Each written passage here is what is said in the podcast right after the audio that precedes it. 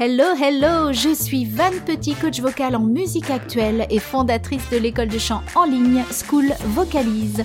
Je vous accompagne dans ce podcast chanter haut et fort à la découverte de la technique vocale. On va voir ensemble 5 points pour que vous puissiez chanter vos aigus sans forcer. Je vous promets que si vous cochez ces cinq points, vous allez pouvoir chanter vos aigus sans forcer. Le premier point que vous devez cocher, c'est d'être certain, certaine que la tonalité est la bonne tonalité pour votre voix. Quand je dis la bonne, on va dire à peu près la bonne tonalité, parce qu'à un demi-ton près, on peut être plus ou moins à l'aise. Si toute la chanson est trop aiguë pour vous, ça veut dire que c'est pas la bonne tonalité pour votre voix, pour votre tessiture. Hein. Maintenant, si la chanson en entier, ça va, vous êtes plutôt à l'aise, mais que ce sont juste des petits passages qui vous posent problème, effectivement, là, on peut faire quelque chose. Vous allez devoir décider du point numéro 2. Le point numéro 2, c'est là que vous devez choisir dans quel registre vous allez chanter ce passage aigu, parce que ça va faire toute la différence. Vous pouvez chanter aigu dans plusieurs registres vocaux. Si je prends juste un A dans mes aigus, on peut le chanter en voix de tête, on peut le chanter en falsetto, on peut le chanter en voix mixte, on peut chanter en voix de poitrine.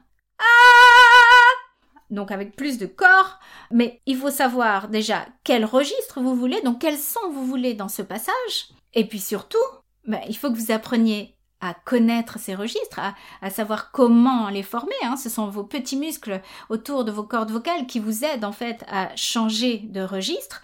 Il faut donc que vous maîtrisiez vos registres vocaux. Hein. Pour les élèves qui sont euh, dans School Vocalist, c'est dans le cours chanter des graves aux aigus que vous pouvez travailler vos registres. Donc vous avez choisi votre registre, vous le maîtrisez, Très bien. Le troisième point à vérifier, c'est tout ce qui est votre posture. Alors par posture, je ne n'entends pas seulement euh, avoir un axe qui vous laisse respirer, hein, qui a une, posture un peu en, en, croix. Je pense aussi à la posture donc de la tête et à tout ce qui forme donc vos formants, vos articulateurs. Quand on veut chanter nos aigus, on accompagne très souvent le son avec notre corps. C'est-à-dire que soit on va monter les yeux, soit on va aussi monter le menton. Ce qui se passe, c'est que ça fait monter le larynx. Si je fais ah, ah, ah là je me regarde. Donc on veut pas ça parce que euh, le larynx il flippe en arrière et donc là euh, c'est impossible de chanter les aigus. Vous avez une amplitude possible, hein, bien sûr, euh, pour bouger le, menton, la tête, etc. Mais attention à pas trop renverser non plus, parce que ça crée des tensions. Et si on veut chanter les aigus sans forcer, il faut absolument pas cette tension-là. C'est une mauvaise tension, ok? Ensuite, je vous ai parlé de la posture, donc de l'aperture, de la bouche, des formants, etc. Si vous ne savez pas chanter avec une gorge ouverte, avec un palais mou un peu relevé, vos aigus, ils ne vont pas passer et ça va être en forçant que vous allez peut-être les passer. Je vous montre. Ah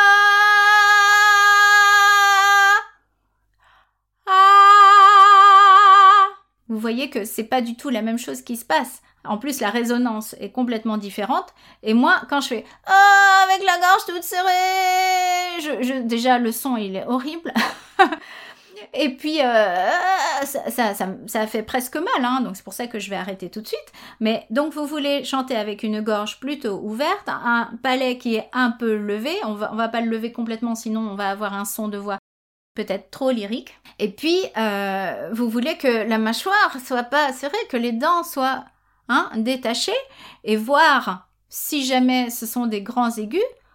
Ah avec une, vraie détente de la mâchoire. Ça se fait pas tout de suite, faites très attention.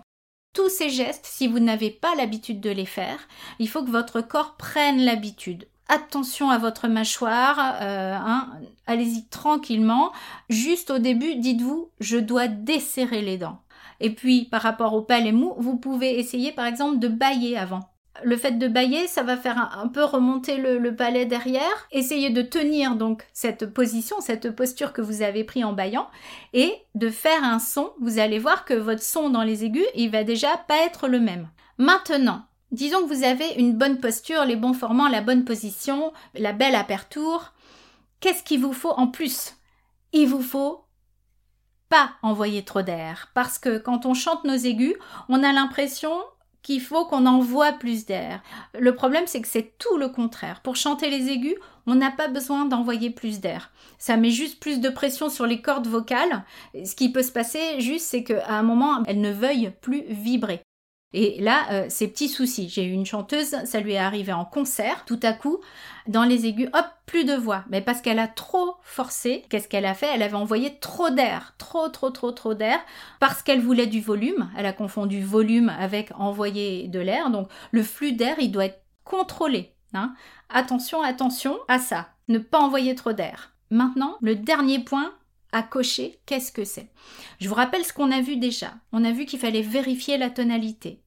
On a vu qu'il fallait choisir selon le son qu'on voulait quel registre on allait utiliser pour chanter ce passage aigu.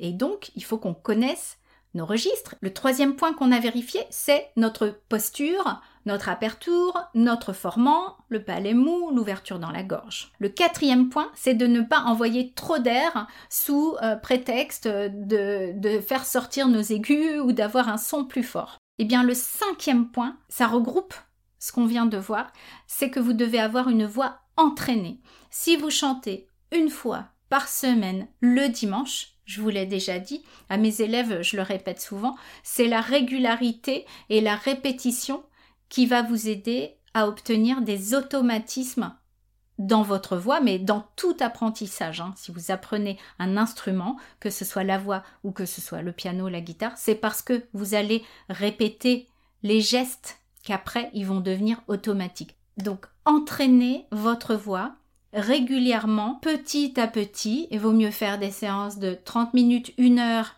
par jour que 3 heures le dimanche, comme je viens de vous le dire. Je vous assure que si vous cochez ces 5 points que nous venons de voir, vos aigus, vous allez les chanter sans forcer.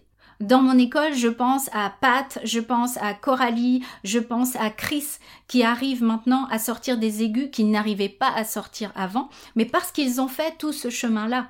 Et ils s'entraînent, ils ont découvert leur registre, ils les maintenant maîtrisent et ils chantent régulièrement et ils sont conscients de leur aperture, de leur formant. Je suis toujours là, bien sûr, pour répondre à leurs questions si jamais ils ont un doute par rapport à quelque chose, mais leur voix est entraînée et c'est ce qu'il vous faut faire. Votre voix, vous allez l'entraîner petit à petit de la bonne manière en prenant les bonnes habitudes, les bons automatismes. Et vos aigus, vous allez pouvoir les chanter sans forcer.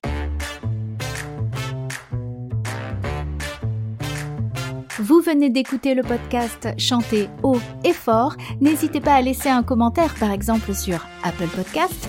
Chantez bien et à la prochaine